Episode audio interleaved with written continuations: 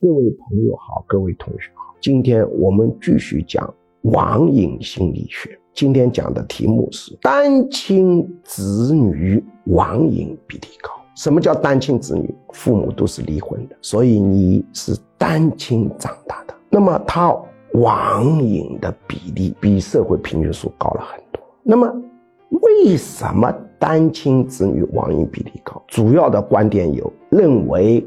单亲子女容易情绪抑郁，通过网瘾来冲淡抑郁。第二，单亲子女他安全感不足，通过在网上做英雄满足他虚假的安全感。当然还有其他心理因素。所以我们要离婚的话，你要考虑孩子哦，离婚需谨慎。